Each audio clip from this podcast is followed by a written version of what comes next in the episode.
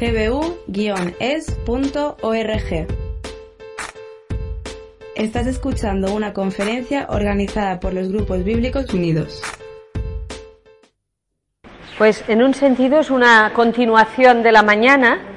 Hemos hablado del anhelo del Padre, el anhelo de tener sed de Él, de cómo y dónde y cuándo buscar ese anhelo.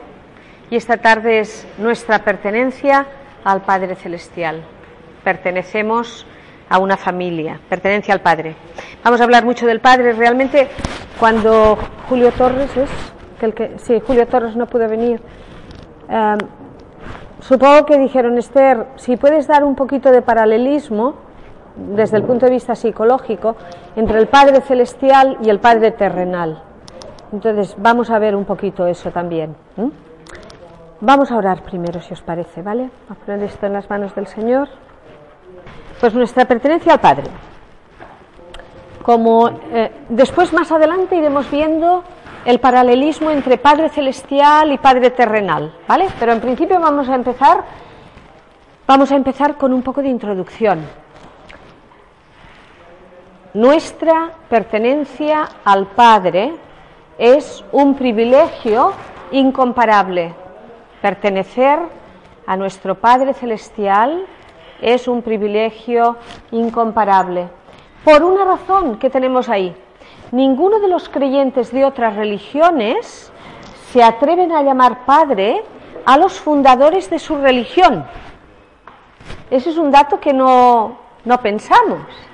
Pero el Padre Buda no, el Padre Mahoma no. Son profetas, son lo que queráis, pero no Padre. Esto es algo muy intrínseco y personal, es algo muy, muy típico, por decirlo de alguna manera, del cristianismo.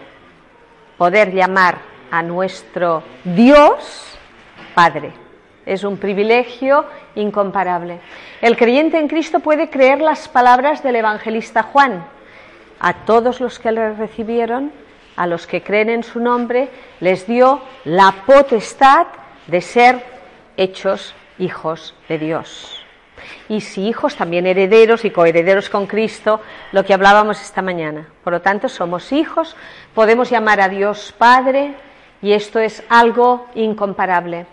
Tenemos el privilegio de tener un Padre, un hermano mayor en Cristo, que os decía esta mañana explota nuestra mente, ser hermanos de Cristo, y una familia.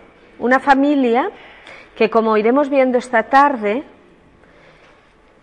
es muy extensa y que en un sentido puede subir carencias en las familias de sangre, las familias normales. Decíamos ayer que la Iglesia era un, un grupo terapéutico y en este área lo podemos ver de una forma clarísima. ¿Cuántos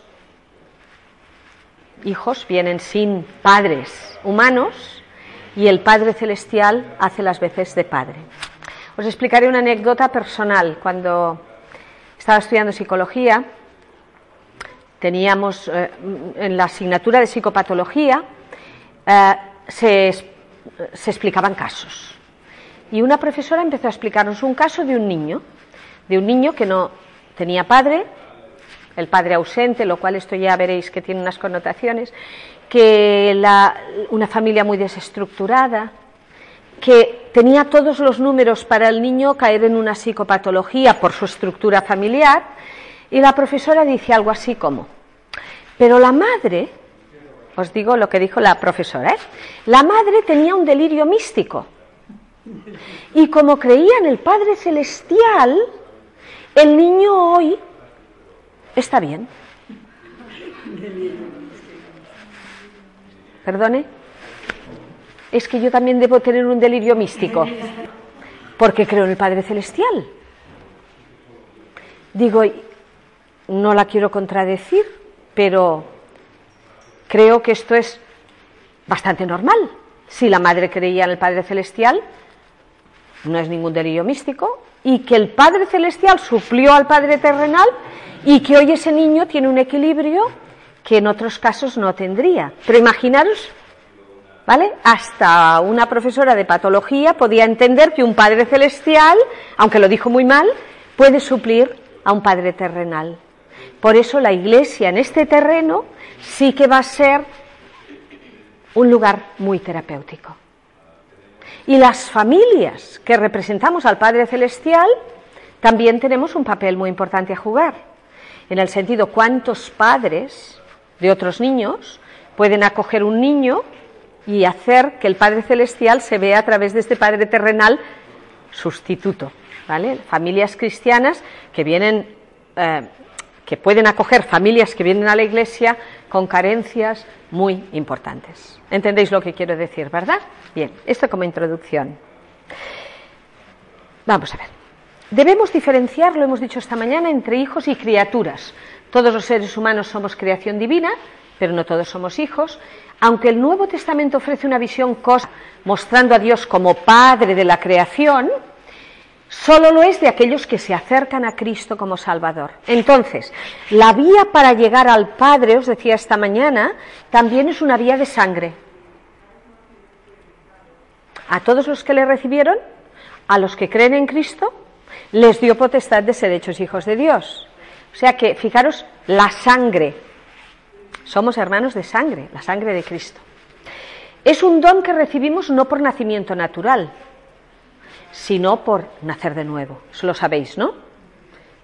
Pasamos a ser adoptados, coherederos con Cristo, hermanos de Cristo, con un Padre Celestial, por el nuevo nacimiento. No, no nacemos hijos de Dios, nacemos criaturas de Dios.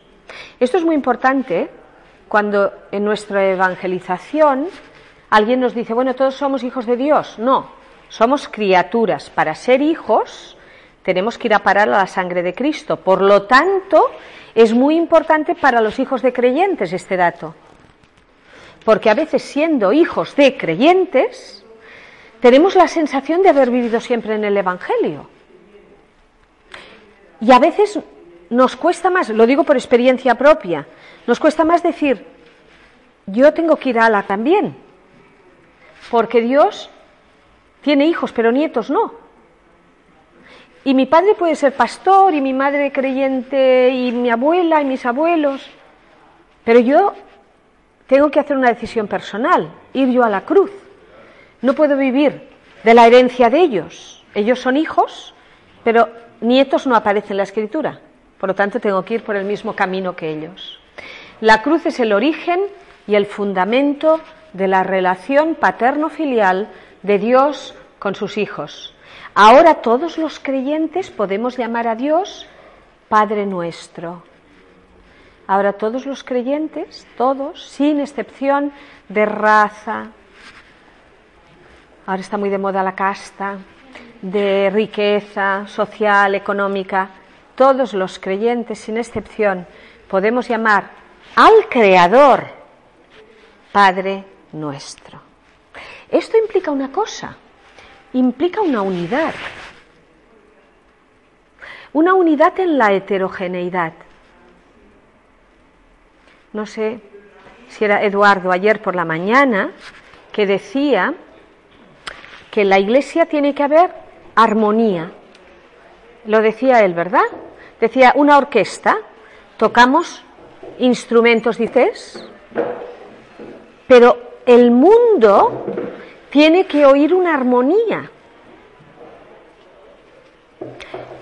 Hablábamos esta mañana de cómo el enemigo nos engaña. Y entramos en dimes y diretes, en desunión, y mientras el mundo perdiéndose. Y nosotros discutiendo si ponemos un florero o no lo ponemos.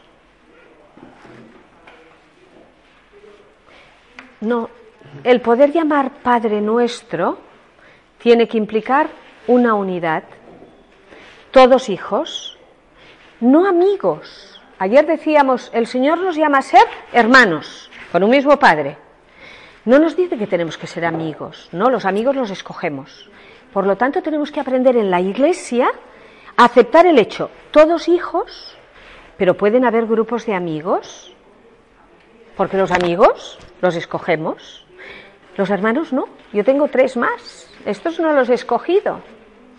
Y en tu iglesia y aquí somos todos hermanos. A lo mejor tocamos instrumentos diferentes, a lo mejor incluso nos atrevemos a introducir cosas novedosas en nuestra partitura, pero el mundo tiene que oír armonía. Y en los últimos tiempos, como os decía, el enemigo jugando por ensayo y error, lo que está oyendo el mundo a lo mejor no es armonía. Armonía no quiere decir estar de acuerdo, quiere decir que nos pongamos de acuerdo por consenso y por teocracia, no tanto em, una democracia, sino por teocracia. ¿Qué es lo que quiere el Señor? Lo que quiere el Señor, que es nuestro Padre, nos tiene que guiar a esa unidad para que el mundo conozca el Evangelio. Pero esta doctrina del Padre nos tiene que llevar a la doctrina también de la unidad y no permitir que el enemigo se meta dividiendo, porque al dividir vence. Vence en el sentido, no, las puertas de la iglesia no van a prevalecer contra el enemigo, pero vence en el sentido de que somos poco eficaces en nuestra evangelización. Entonces, unidad, que sean uno, decía Jesús a su Padre. Uy, esta oración la tendríamos que poner en algún sitio. En, en los frontales de las iglesias ponemos Dios es amor, Dios es luz.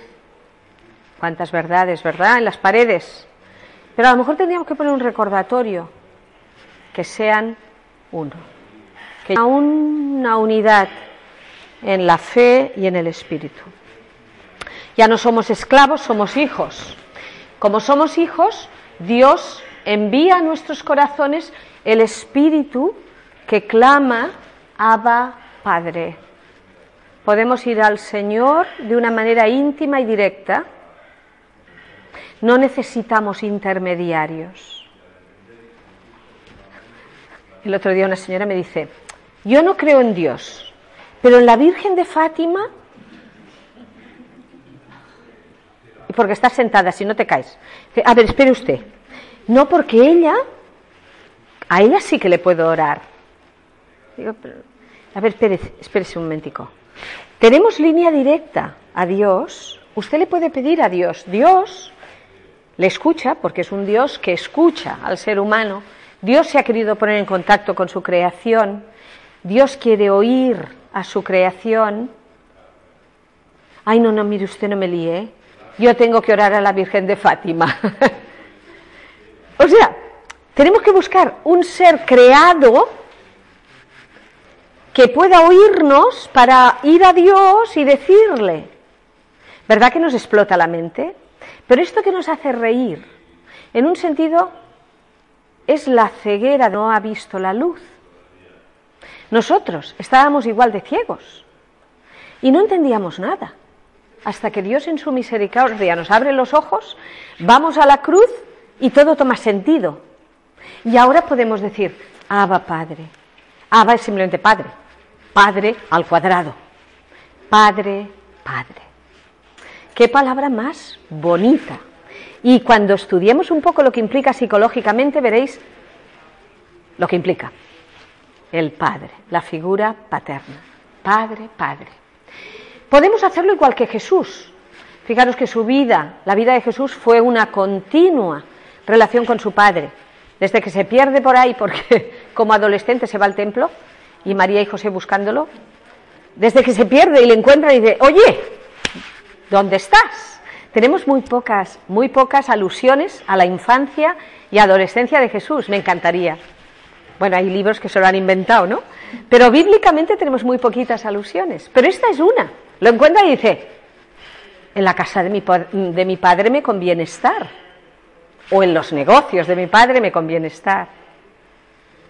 Desde ahí hasta la cruz, que cuando se va dice, si es posible, tenía que ser durísimo. La cruz, la muerte en la cruz es una de las muertes más terribles. Os lo podéis imaginar, ¿verdad? No voy a entrar en, en detalles, pero es la muerte más terrible. Iba a ir a la cruz, pero además de que todo el mundo sufría en la cruz lo que no está escrito, porque era una muerte terrible, él iba a cargar con el peso del pecado del mundo. Era un ser infinito en un sentido, era hombre, pero era Dios, y solo él podía llevar algo infinito, porque alguien puede pagar por mi pecado, pero sería de uno a uno. Yo puedo pagar por el pecado de uno, pero no por todos. Tenía que ser alguien con un valor divino. Se va a la cruz. Y antes es tan grande que dice que sudaba gotas de sangre. Padre, si es posible, ¿se podría hacer de otra manera? Esto nos explota la mente, ¿verdad? Porque él sabía que iba a ir a la cruz. Pero es muy interesante, él mismo se contesta, en el sentido, no se haga mi voluntad, sino la tuya. Y la última palabra de la cruz es para el Padre otra vez. Padre, en tus manos encomiendo mi espíritu. Que es una frase interesante, porque era la frase que todos los niños judíos decían antes de dormir. Sabéis que ahora los niños nuestros a veces les enseñamos, en paz me acostaré y así mismo dormiré. ¿eh? Pues los niños judíos aprendían esta frase desde pequeñitos. Padre, en tus manos encomiendo mi espíritu. Y se dormían. Y es la frase que Jesús utiliza en el momento de morir. Se había acabado, consumado es.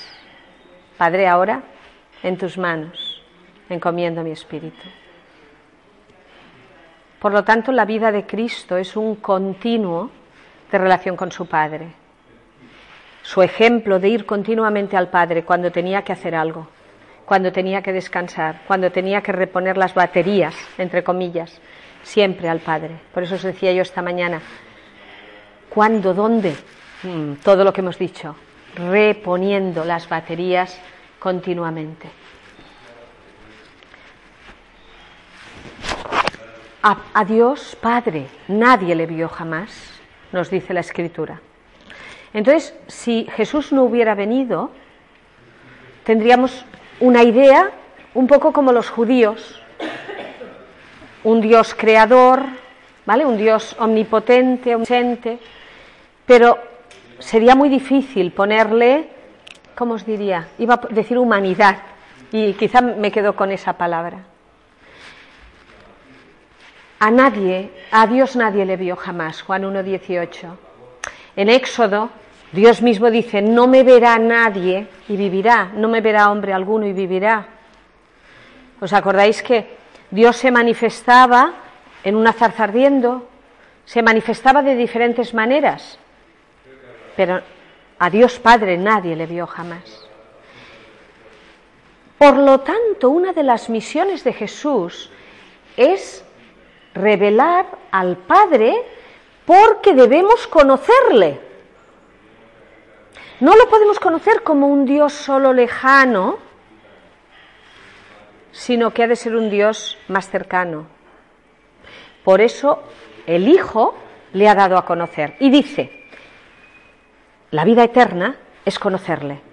La vida eterna es conocer al Padre. Y Jesús tiene mucho interés que conozcamos al Padre y nos lo da a conocer. Y cuando, ¿os acordáis? Los discípulos le dicen, muéstranos al Padre. ¿Os acordáis? La respuesta es clara y taxativa. Yo estoy en el Padre, el Padre en mí, y el que me ha visto a mí, ha visto al Padre.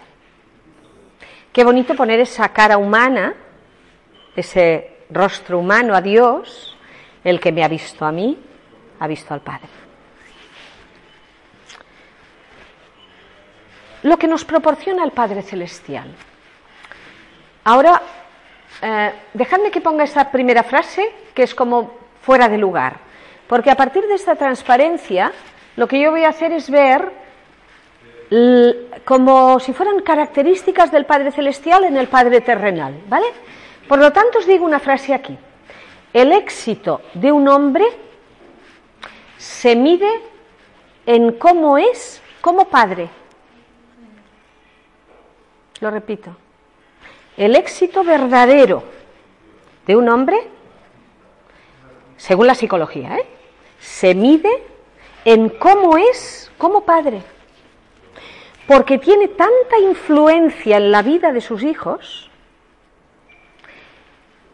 que su éxito depende de cómo es como padre. A lo mejor es un crack en los negocios, o a lo mejor es buenísimo conduciendo, o a lo mejor es lo que queráis, pero su éxito verdadero lo mediríamos en cómo es como padre, porque según sea como padre, hablará mucho de él.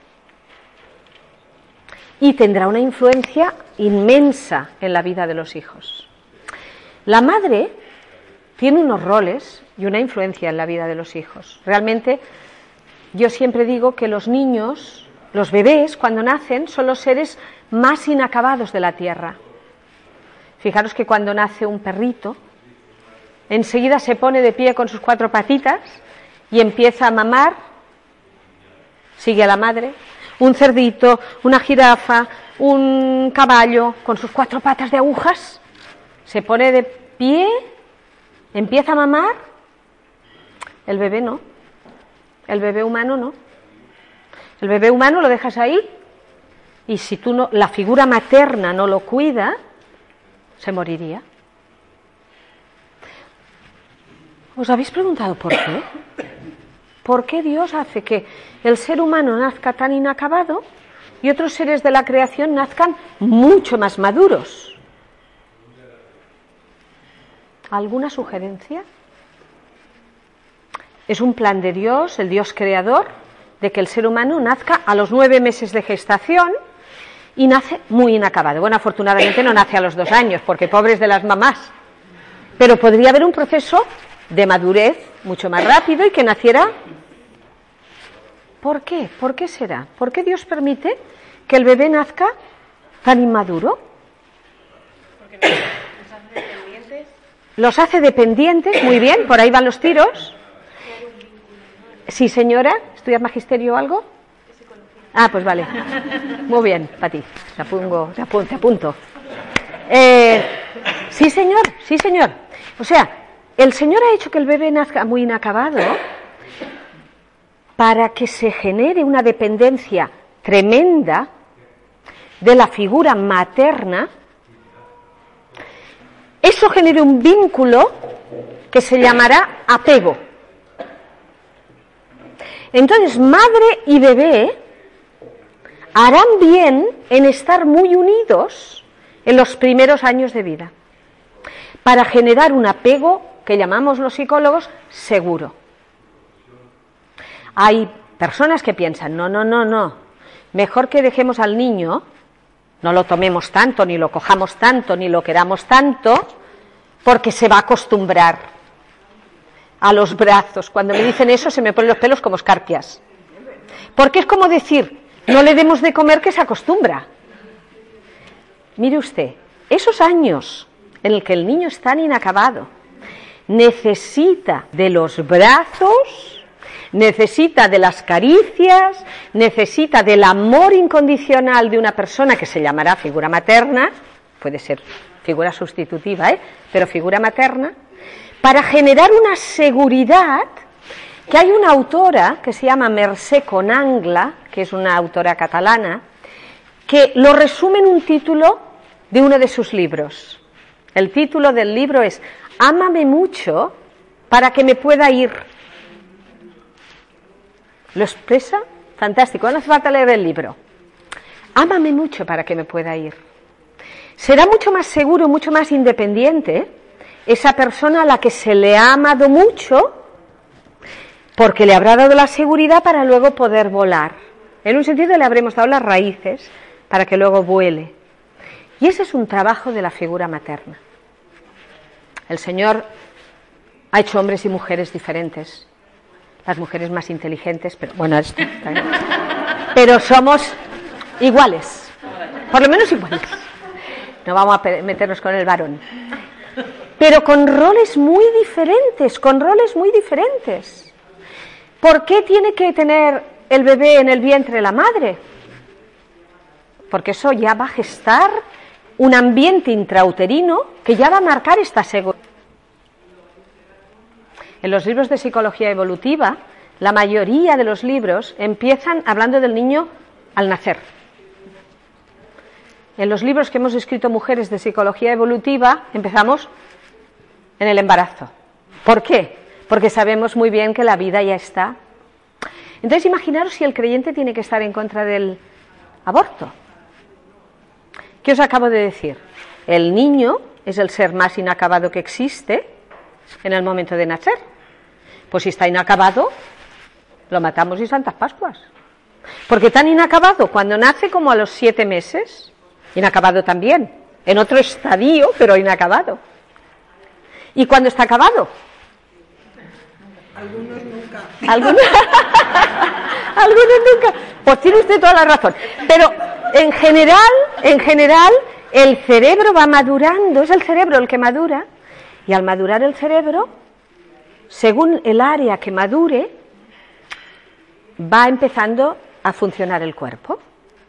Por ejemplo, tenemos una, área motórica ¿no? en, el, en el cerebro. Cuando esta área madura, madurar quiere decir que las neuronas se cubren de una grasa que se llama mielina, madura, el niño empieza a andar. Y uno empieza a andar a los, al año y el otro a los 15. No pasa nada. Cada uno tiene su proceso madurativo. Mieliniza la zona lingüística. El niño empieza a hablar. Entonces el Señor deja que ese cerebro nazca muy inmaduro para establecer el vínculo.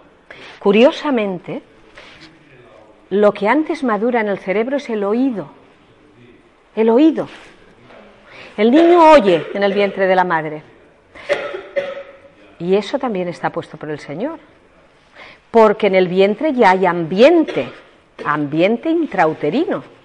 Entonces ese ambiente hace que si la madre vive bien y canta en vez de gritar o de llorar, ese ambiente va a marcar al bebé.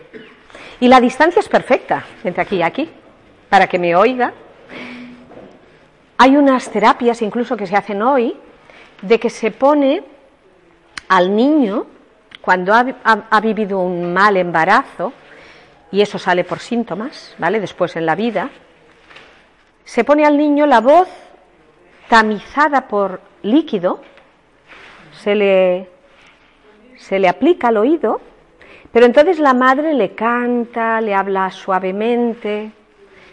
No os puedo decir si es efectivo o no, pero es una terapia para paliar momentos de ambiente intrauterino tocados.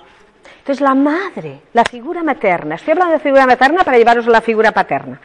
La madre tiene un papel inmenso. Y si no es la madre, será la figura que, lo, que la sustituya. Pero el padre tiene otra, otro papel. El padre ha tenido un papel, obviamente, de fecundación, pero luego va a tener un papel muy importante, que va a reflejar al Padre Celestial. Por lo tanto, vamos a ver el Padre Celestial. Si tenemos un Padre Celestial, participamos de su naturaleza divina, aunque nos parezca imposible, pero estamos hechos a su imagen y semejanza, significa que compartimos en parte lo que Dios es podemos gozar de forma creciente de algunas de sus características, también de un nombre, somos hijos de Dios, pero además nos ha puesto nombre, acceso a una intimidad con Él, como el Padre, una herencia familiar, y esa herencia es la que Dios tiene reservada para sus hijos, que culminará con la vida eterna. Pero la herencia, en un sentido, ya la podemos gozar aquí y ahora, si nos da la paz, nos da el gozo, nos da una serie de cosas que podemos ir gozando ya, aquí y ahora. Ejemplo para los padres humanos. Recordad el, el texto. El éxito de un hombre se mide en cómo es como padre. Ahora vamos a ver las características del padre, o características que debe tener el padre que son reflejo del Padre Celestial. Entonces, a mí me gustaría hoy, no sé a qué hora tengo que terminar, nunca lo sé. ¿A qué hora tengo que terminar, cariño? Seis y media, muy bien. Quiero que vayáis pensando, cuando yo vaya hablando de esas características, ¿Cuáles de ellas habéis visto de forma más clara en vuestros padres? Y si sois padres, pensad si hay alguna en la que vais un poco cojos. ¿Vale? Vamos a ver las características. En primer lugar, el Padre celestial ama. Nos ama. Primera de Juan 3, 1. Mirad cuál amor nos ha dado el Padre, que siendo como somos, nos ha hecho hijos de Dios, nos ha hecho sus hijos. Mirad cuál amor nos ha dado el Padre, en que siendo aún pecadores, Cristo murió por nosotros. Entonces, esa sangre es la que nos hace ser hijos. Por lo tanto, ama. Pero mirad que pongo un paréntesis. Y ese paréntesis es imprescindible. El amor con que nos ama el Padre Celestial es un amor benigno. Y el amor del Padre terrenal debe ser benigno. Quiero decir, que no nos vendan que nos aman cuando nos hacen daño. Si un padre ama o dice amar, pero es un maltratador, tenemos que poner muchos interrogantes, no en la paternidad, que existe, pero en su benignidad sí. Por supuesto que el Padre Celestial nos ama con amor benigno, pero los padres terrenales a veces hay ahí un amor que no es benigno y ellos mismos lo confunden. Si yo te quiero, hijo mío. Sí, pero me estás haciendo un daño horroroso. Eso el padre lo ha de revisar. ¿Cómo puede hacer daño un padre? Podríamos hacer un brainstorming de muchas maneras. Pero vamos a verlo en los siguientes, ¿vale? Por ejemplo, un padre puede hacer daño, aún diciendo que ama, no expresando su amor. Esa no sería una característica del Padre Celestial. El Padre Celestial ama con amor benigno y lo expresa. Juan 3:16. Anda que no lo expresa. De tal manera amó Dios al mundo que ha dado a su Hijo unigénito.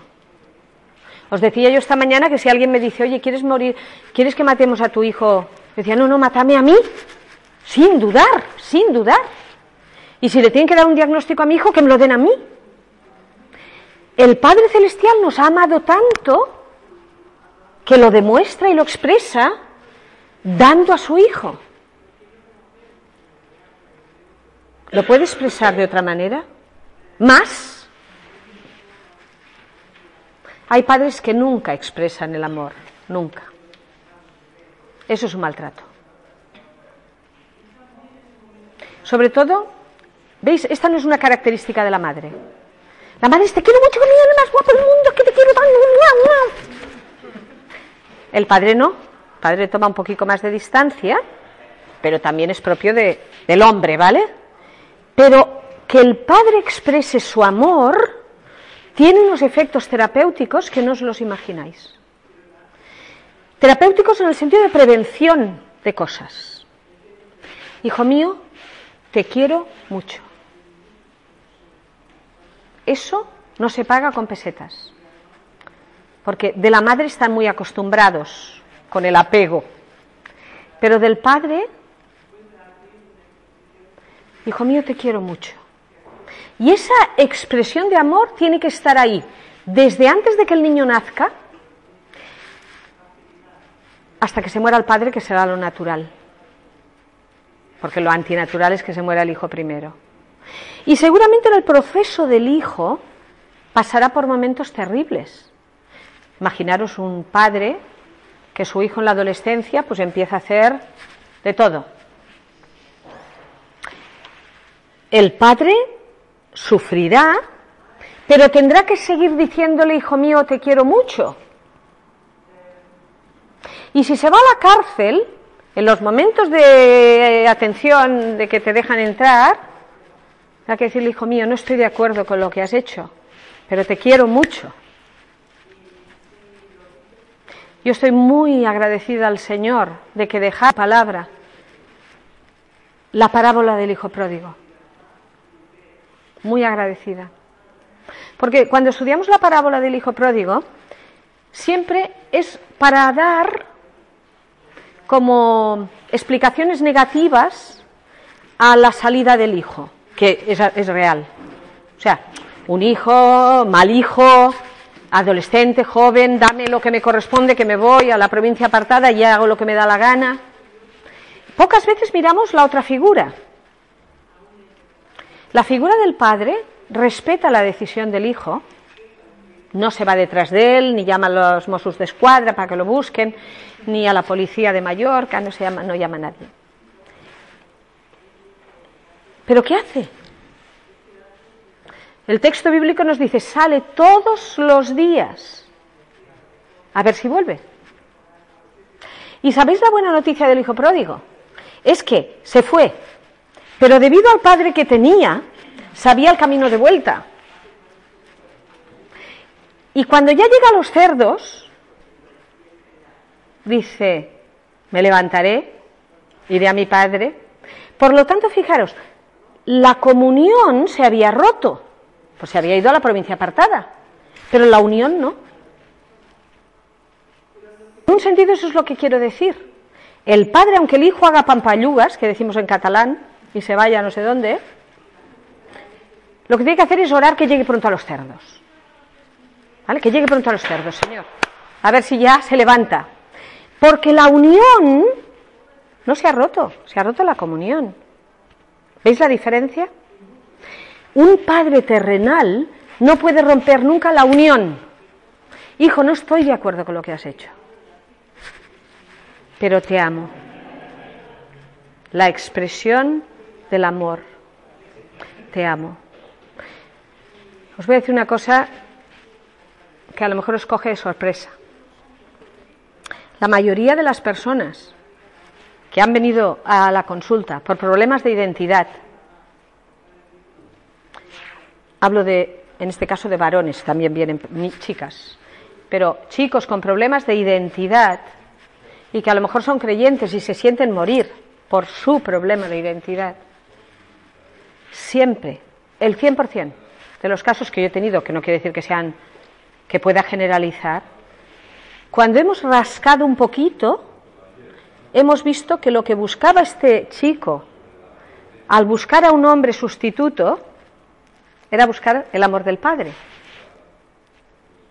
Que le faltaba el hijo mío te quiero mucho y ha confundido su necesidad emocional con otras necesidades.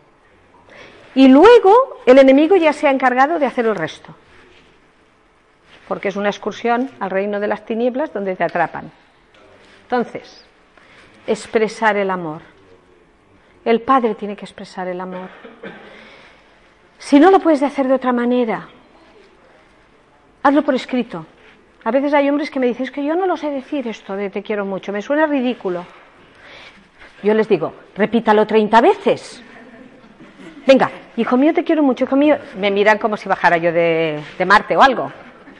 Y piensan, luego me cobrará esta mujer. Digo, mire, es tan fácil como repetirlo hasta que usted se acostumbre a escuchar su voz diciendo, hijo mío, te quiero mucho. Pero si eso le cuesta tanto, coja usted una postalita, una carta, una hoja, lo que usted quiera. Pero exprese su amor, porque es una vacuna para sus hijos. Dios lo expresa y el Padre humano tiene que expresarlo. Puede ser que tú estés diciendo, pues Esther, lo que me estás diciendo me toca porque a mí mi padre nunca me ha dicho que me quiere. No tienes que tener un problema de identidad. Pero sí que puedes cogerte al Padre Celestial, que Él sí te lo expresa, como sustitutivo de tu Padre. Y que tú no hagas lo mismo, porque pasa una cosa. En catalán decimos, aún no ya no raya. Quiere decir, de donde no hay, no se puede sacar. Y muchas personas, cuando son mayores, tampoco dicen te quiero a sus hijos, porque a ellos no se lo dijeron. Y es como si no se hubiera llenado el tanque. Y les es difícil expresar el amor, incluso a la pareja. Expresa su amor, pero expresa también el amor con la disciplina. Y ahora diréis, Esther, parece contradictorio que un padre humano, siendo el reflejo de Dios, tenga que disciplinar para hacerlo bien. Lo sabéis todos. Sin disciplina, un niño no vive bien. Se pierde. Tenemos que poner límites. Y el padre está llamado a poner límites, a ser la autoridad, igual que lo es el Padre Celestial. Pero atención a la palabra. El Padre está llamado a ser autoridad, no autoritario. Tenemos que hacer ahí una diferencia importante. La autoridad es una cosa, el autoritarismo es otra. Y nos equivocamos y dejamos de ser reflejo de del Padre Celestial si lo que hacemos es manifestar autoritarismo. Y a lo mejor pensáis, ahora vuestra cabeza va mil por hora. Diferencia entre autoridad y autoritarismo. Tenemos que definir eso, si no, el tema no nos queda claro. El autoritarismo se impone por la fuerza y a veces la fuerza bruta. La autoridad se lleva puesta por coherencia. Lo digo otra vez. El autoritarismo se impone por la fuerza. Lo haces porque lo digo yo y si no, prepárate. O te pego una gran paliza y yo voy a imponer mi voluntad. La autoridad, en un sentido, se lleva puesta por coherencia. ¿Qué quiero decir con esto? Quiero decir que los niños no hacen lo que les decimos. A la larga harán lo que hacemos. Los niños no hacen lo que les decimos. A la larga harán lo que hacemos. Si lo que hacemos es coherente, todos acabamos pareciéndonos a nuestros padres, ¿eh? para bien y para mal. Si lo que hacemos es coherente, nuestros hijos va a llegar el día en que hagan lo que hacemos. Os explico un caso de la consulta muy divertido. Yo trabajo con dibujos de los niños y dibujan muchas cosas. Pero también trabajo con clics de Famóvil. O sea, si tenéis que tirar clics, no los tiréis, me los guardáis y me los dais. Que tengo bolsas y bolsas de clics. Entonces, normalmente le doy a los niños los clics y les digo, ¿esto que me estás queriendo decir? ¿Por qué no me lo pones con los clics? y les es mucho más fácil, con clics de Famóvil, hacerme la historia que me están explicando. Y hace un tiempo, un niño, le digo, me estaba hablando de su casa y tal, házmelo con los clics. Y tengo dos cartulinas y encima ponen los clics. Y pone un sofá pone una persona en el sofá, pone una alfombra, que tengo alfombritas, tengo de todo, y luego me traen ellos, ay, que no tienes un perrito, y me traen el perrito de los clics, o un árbol, una alfombrita, un perro y una figurita de clic de niño, luego me pone una cocinita, una persona allí de pie, y le digo, ponle voz, y dice, Pedro, ayuda a tu madre. Ay, qué guay. Digo, ¿quién dice Pedro ayuda a tu madre? Digo, el que está al sofá. Digo, pues acaba de poner voz. ¿Y tú? ¿Y quién dice y tú? Digo yo. ¿Entendéis lo que quiere decir? ¿Cómo va a decir un padre, un hijo. No digas palabrotas. Si él dice palabrotas mil,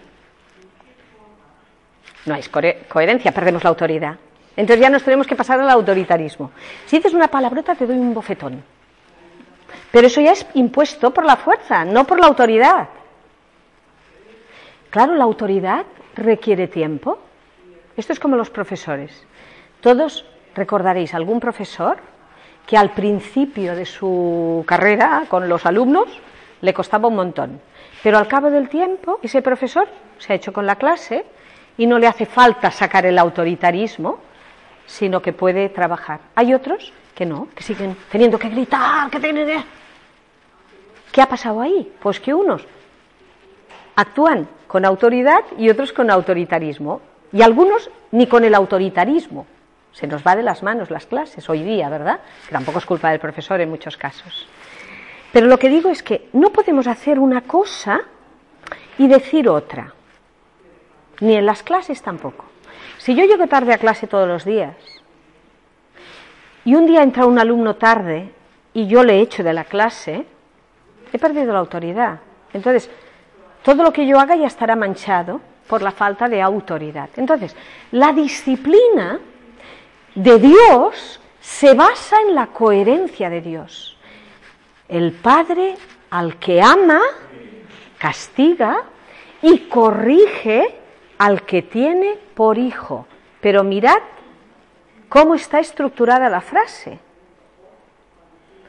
Podemos castigar y disciplinar cuando amamos.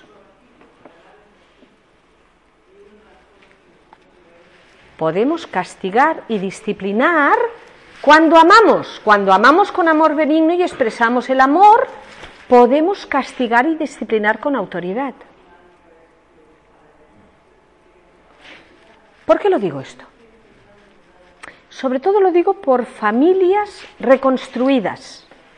Me vais a entender enseguida. Imaginaros una separación, padre y madre separados. La madre se queda con los hijos y viene una persona a ocupar el lugar del padre. No sabéis las veces que me tengo que enfrentar a estas, a estas cuestiones. Y a los añadidos siempre les digo, no puede disciplinar hasta que ame. No, no, por ahí yo soy, yo tengo que hacer. Y en el fondo, lo que hace esta persona es sacar la agresividad contra el hijo, que es hijo de otro, en aras de una disciplina. Ah, tiene que disciplinar quien ama. mire, mirad que yo, la autoridad del padre es sagrada, pero en estos casos digo que discipline la madre.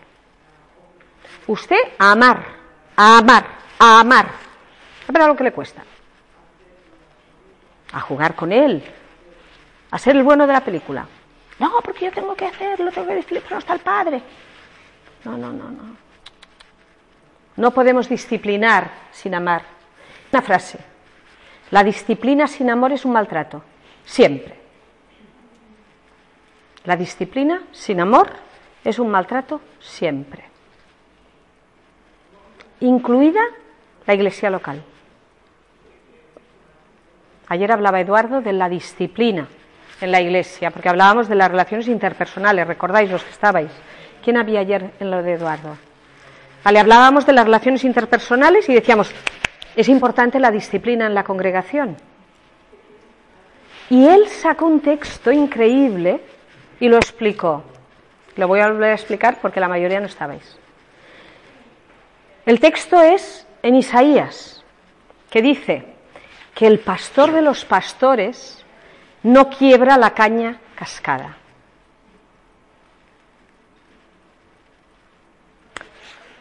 Claro que tiene que hacer algo con la caña cascada.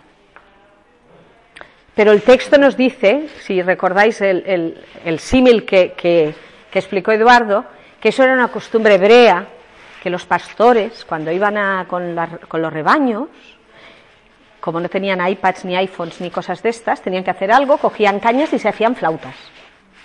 Y entonces tocaban la flauta, mejor o peor. O sea, los pastores acostumbraban a tocar la flauta. Pero si la caña se daba porque la pisaban o porque se sentaban encima, la podían tirar. Pero el texto bíblico nos dice, el pastor de los pastores no la tira, la coge y como es una cosa filamentosa, las cañas, y tiene dentro como un polvito, si tú la mojas, si mojas ese polvo, solidifica. Entonces el pastor lo que hacía era con la saliva, iba dando masajes a ese filamento que estaba quebrado, hasta que solidificaba y podía volver a tocar. ¿Entendéis el símil? ¿Entendéis la metáfora? El pastor de los pastores, el padre que ama, no quiebra, da masajes. ¿Qué quiero decir? Con amor benigno podemos disciplinar.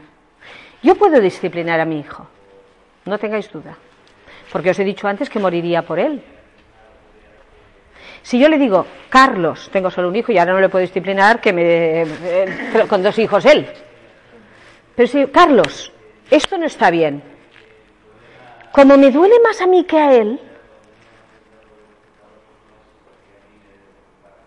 y el amor es tan profundo, no tengo de romperlo. ¿Me entendéis? Pasa igual en la iglesia local. Si yo tengo que disciplinar a ella, que es mi hermana en la fe, que no, te conozco ni sé de dónde eres, o sea, no penséis que, que la conozco, si yo no la amo mucho, tendré que dejar que la discipline a alguien que la ame mucho. Orar al Señor que me dé mucho amor, mucho amor, y si no la puedo amar yo, que la, la ame el Señor a través de mí para poderla disciplinar. Porque si no la rompo. Porque a veces en aras de una sinceridad o de una disciplina, rompemos. Porque tú, esto te lo digo de parte del Señor. Entonces tenemos que, ¿en qué versículo? Y es verdad que a veces sí que nos lo dicen de parte del Señor, pero tiene que haber el amor, la disciplina. Por lo tanto, la disciplina es parte de las características de Dios Padre y no puede faltar en el Padre humano, pero siempre con el amor del Padre Celestial.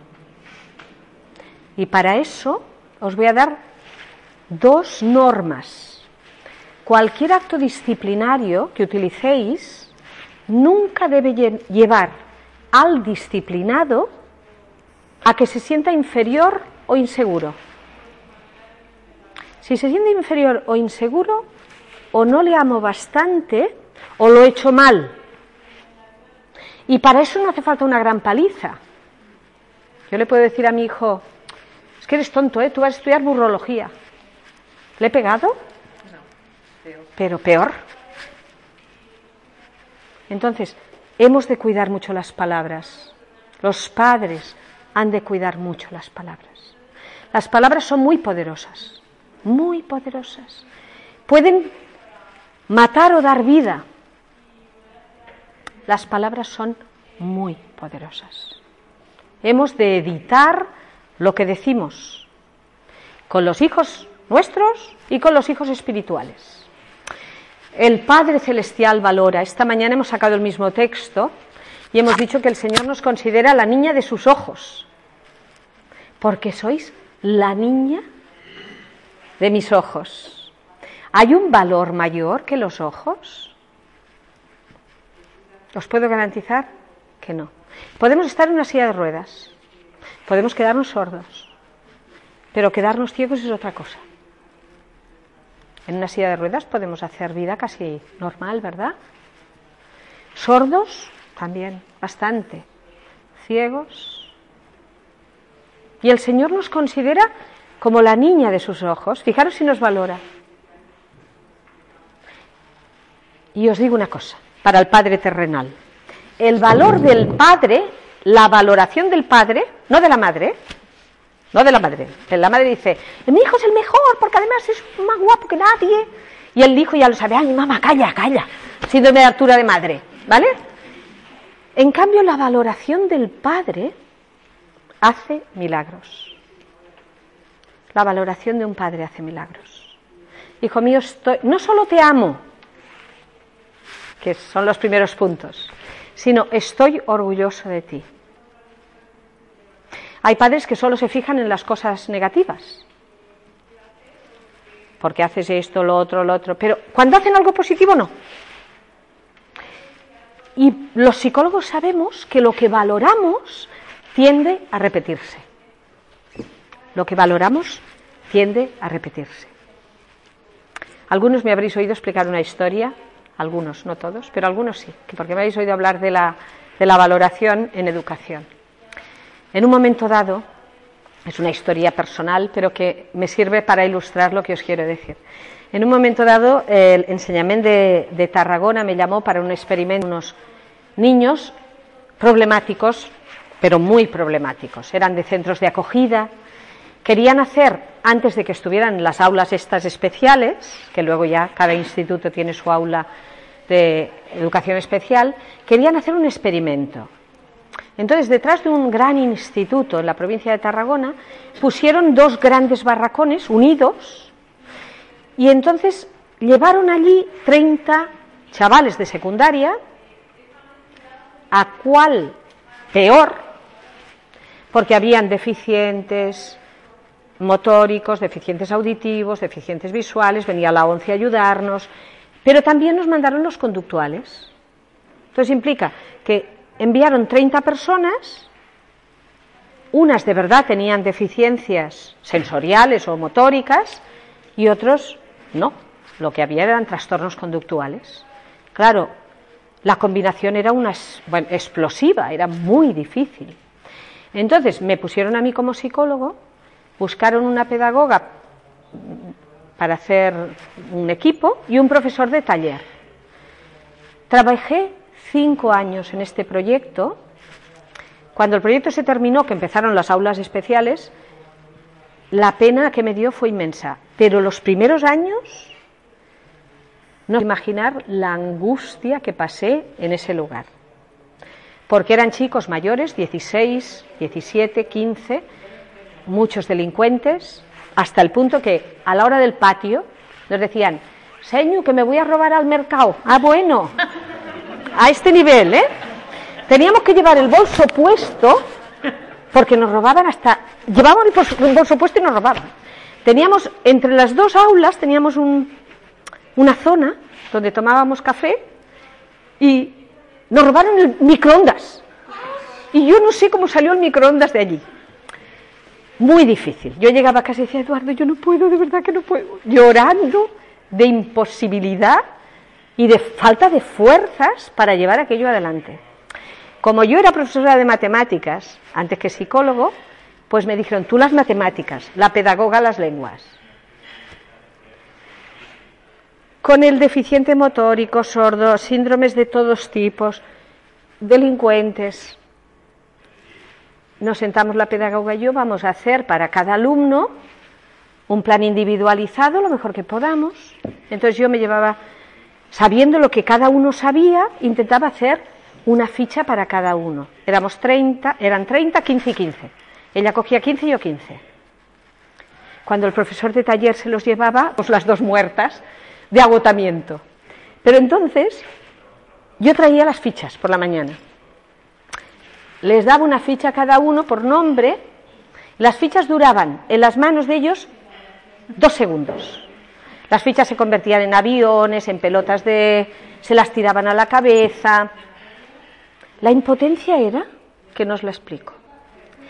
Pero un día llega un personaje mucho peor que todos estos, que ya es decir, su saludo fue, me presento a él y dice, ¿qué, cómo estás? ¿Quién eres? Tal.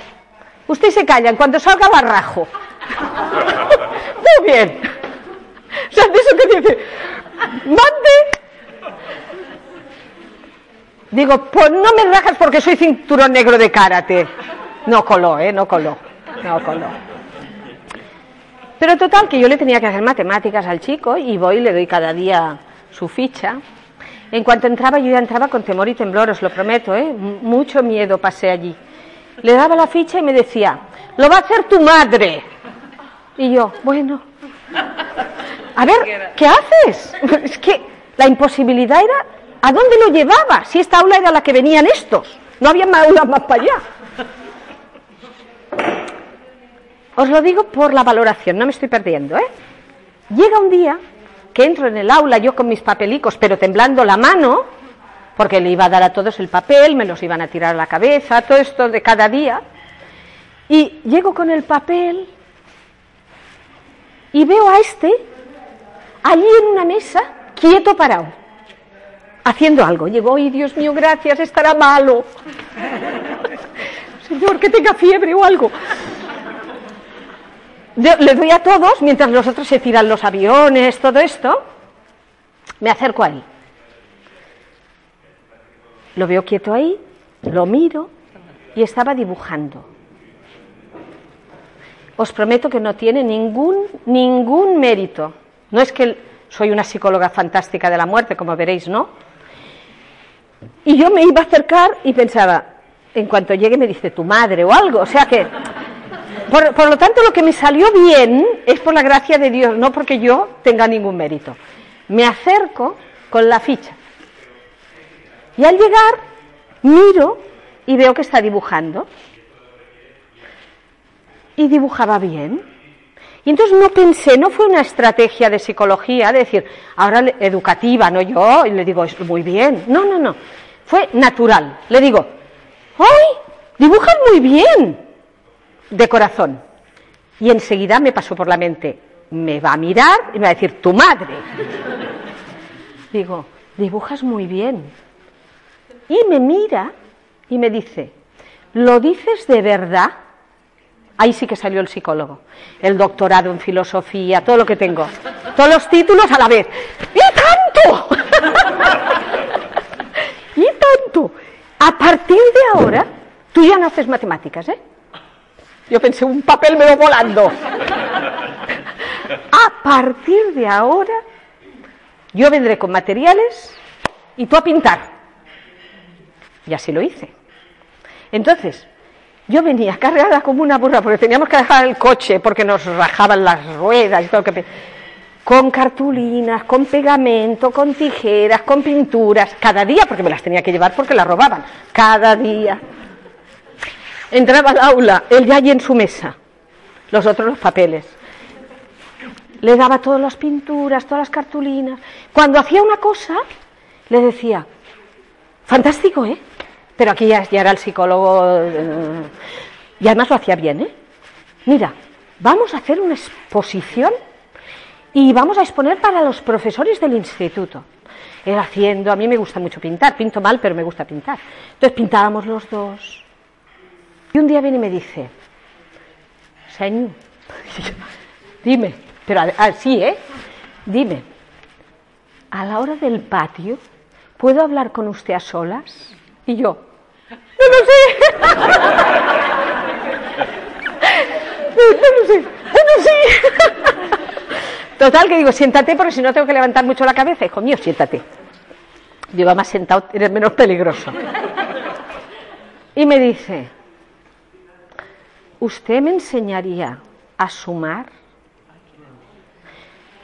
Aún la, la sangre hace su efecto en mi cuerpo.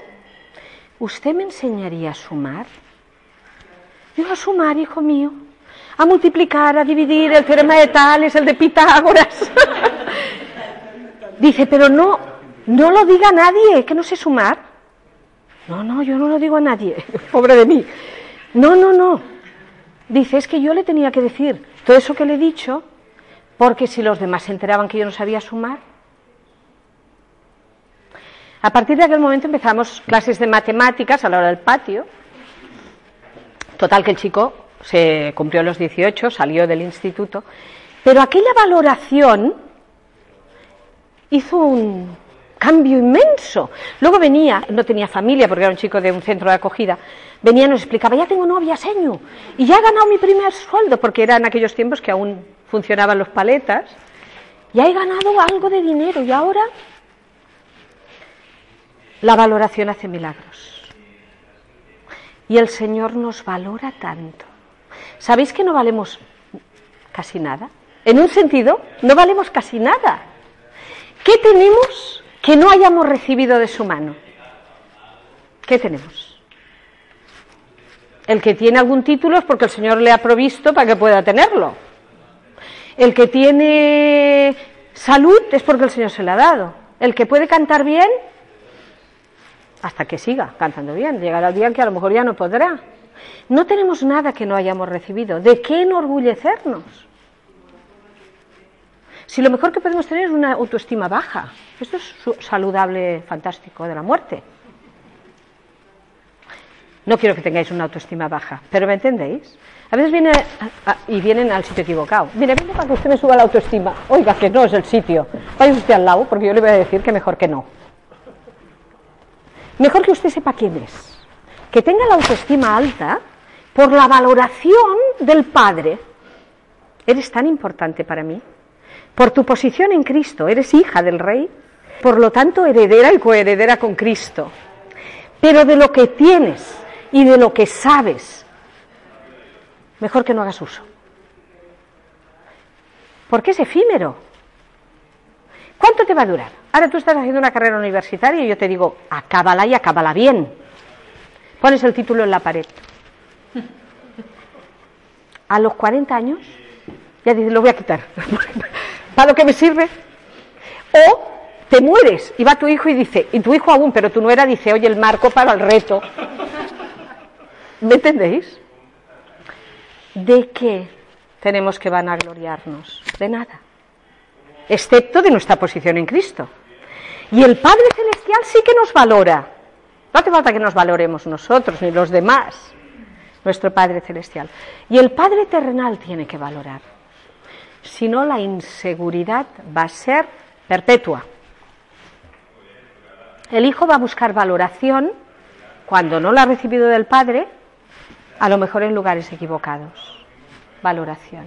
Nos proporciona sentido de pertenencia y protección. Por supuesto que sí. Segunda de Corintios 6, 18.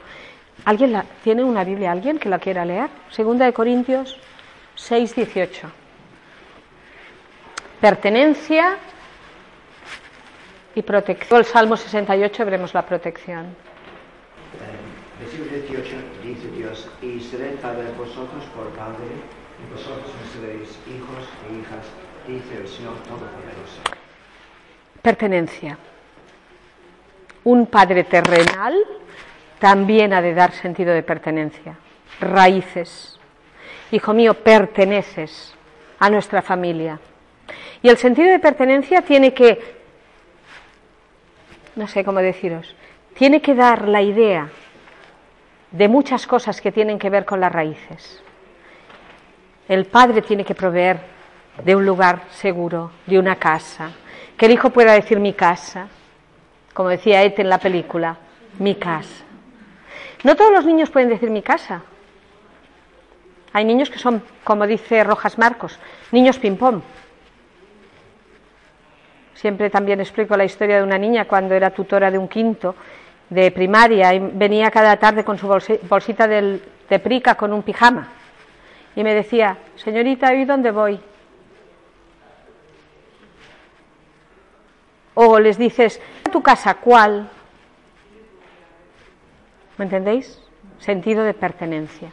Y sentido de protección nos protege. ¿Os acordáis que decíamos esta mañana, el que habita al abrigo del Altísimo, ¿verdad?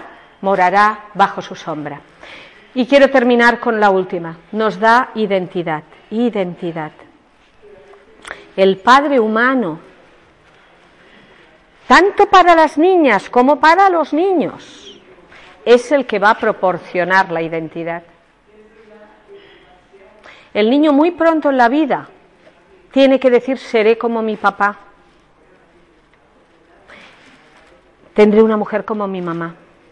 Y la niña muy pronto en la vida dirá, seré como mi mamá, tendré un hombre como mi papá.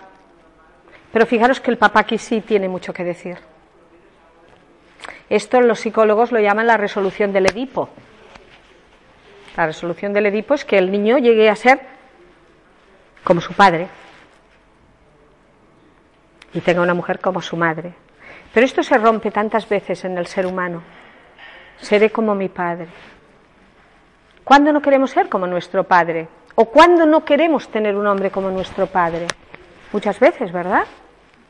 En muchos casos. Uy, yo no quiero tener un hombre como mi padre.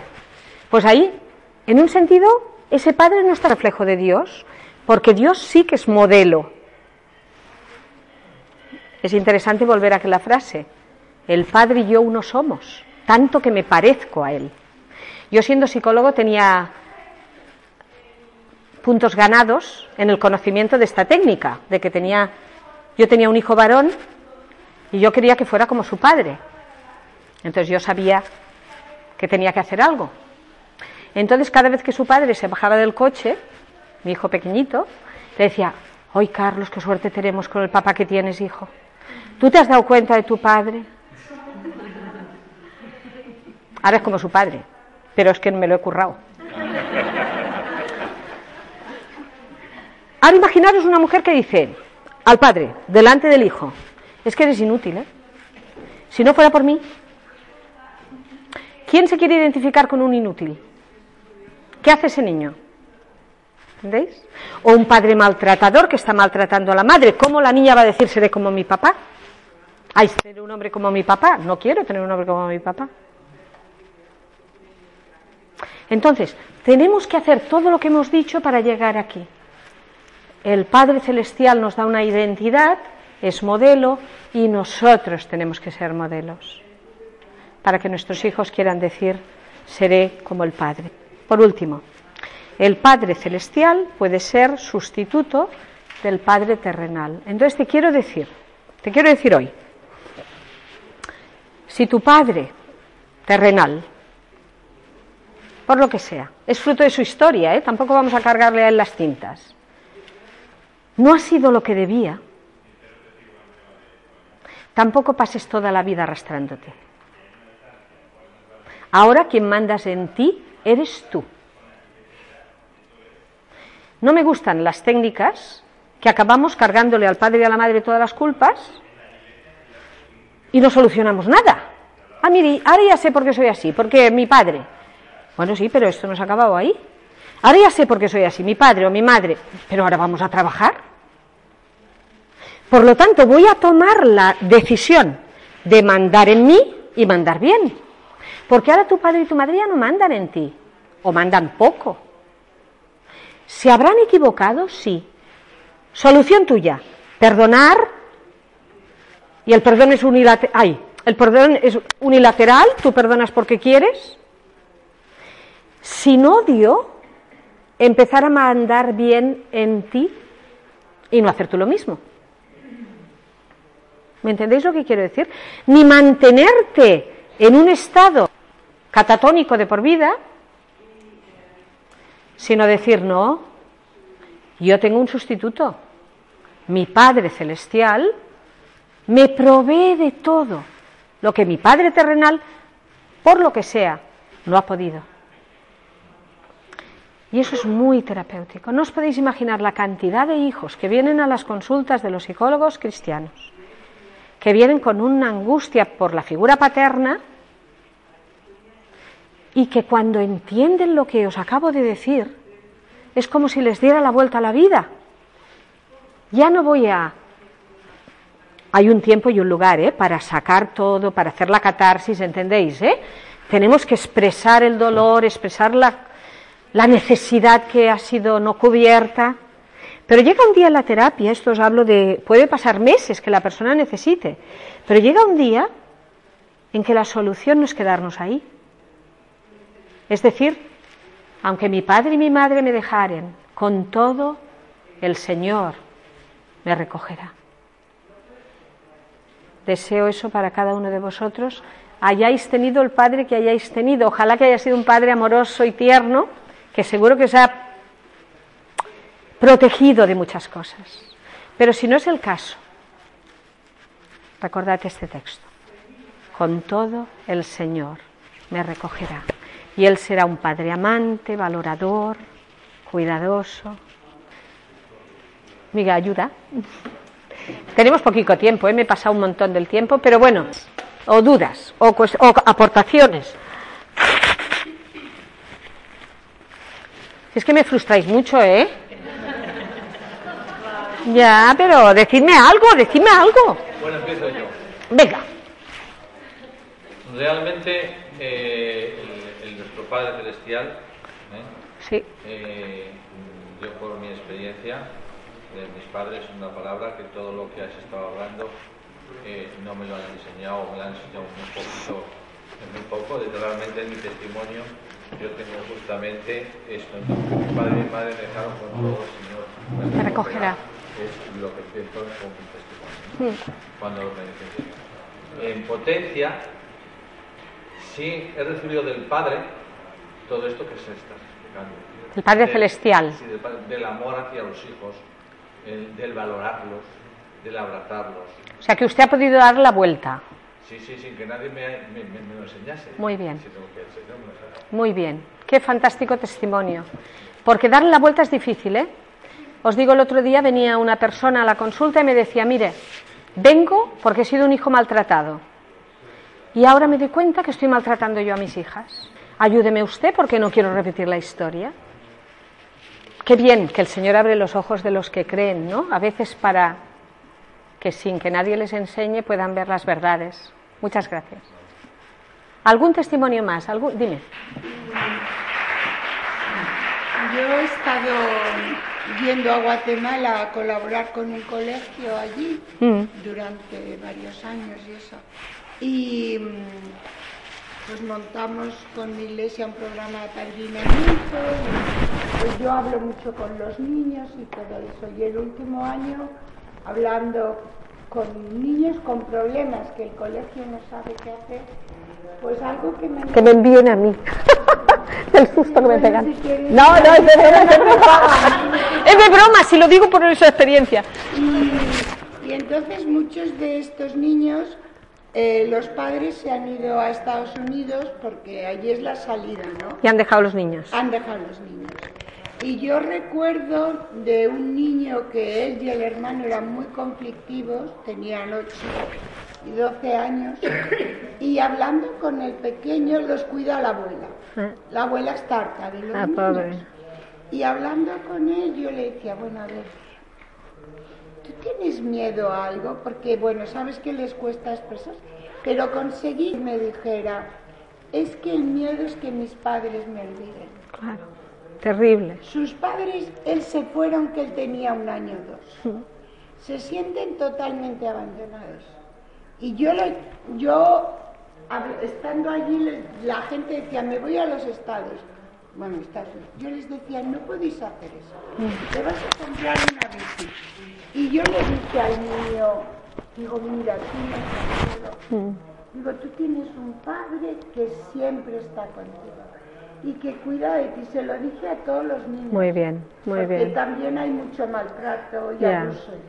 Pero el niño ese es que yo lloraba, ¿no? Mírate, el miedo al abandono es un miedo terrible que hemos de evitar. Por eso os decía yo, las palabras son muy poderosas. No le podemos decir a un niño, como eres malo, primero que esto ya no lo tenemos que decir, tenemos que decir porque haces cosas malas, porque todos somos malos. Pero a veces decimos, porque eres malo, el papá te va a dejar, ¿eh? Te vamos a llevar a una institución. Eso se dice mucho. Hay niños que vienen aterrados. Es que me dicen que me van a meter en un colegio interno. Y los niños tienen tanto miedo a eso, porque el abandono del padre es casi insoportable. El abandono es casi insoportable. La idea me han dejado, me han abandonado, el ser humano no está preparado para eso.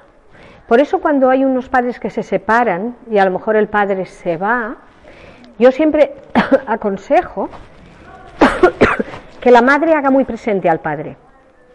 Y aunque haya sido muy malo con ella,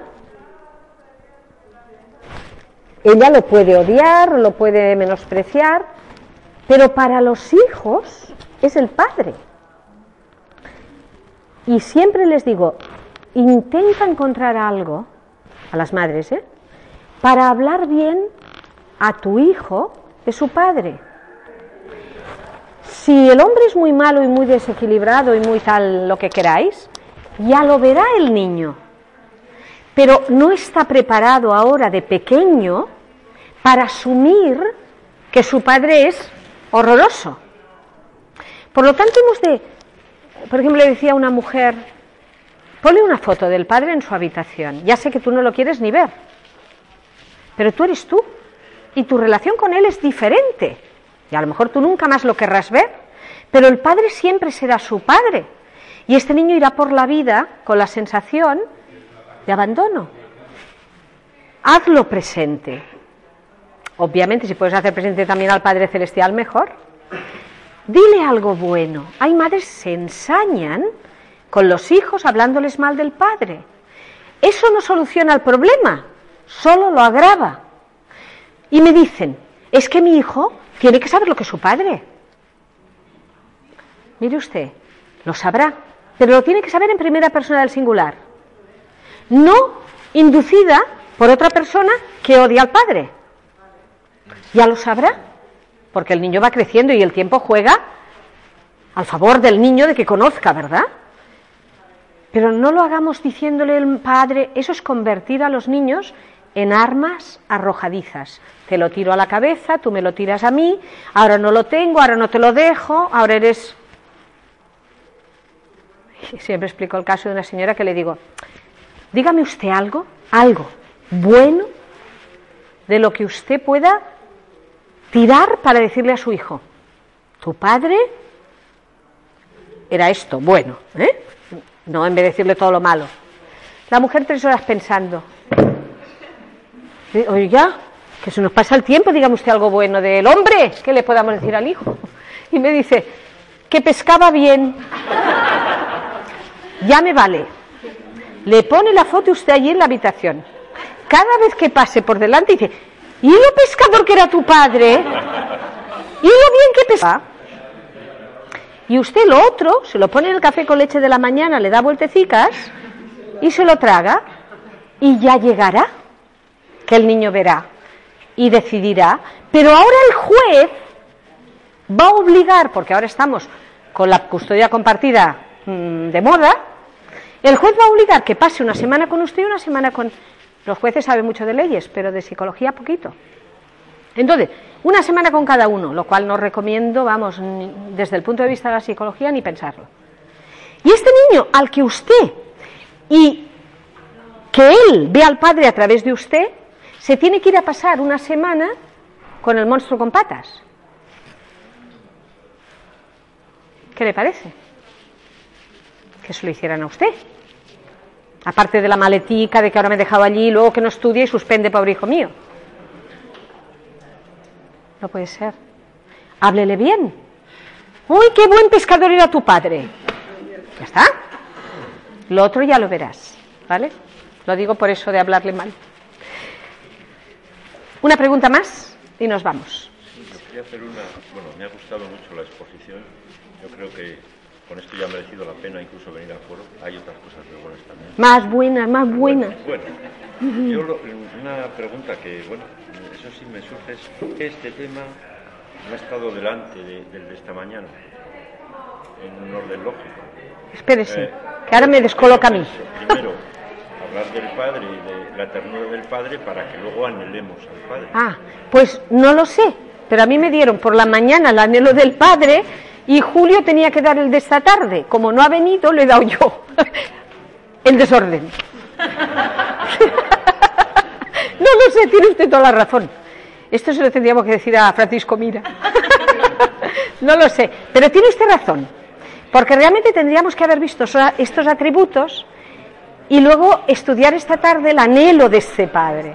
Tiene usted toda la razón. Yo ni lo había pensado, pero tiene usted razón. bueno, pues que el Señor os bendiga mucho. Nos vemos en otros foros. Dentro de cinco años estaré más viejita. Nos veremos. gbu-es.org Estás escuchando una conferencia organizada por los Grupos Bíblicos Unidos.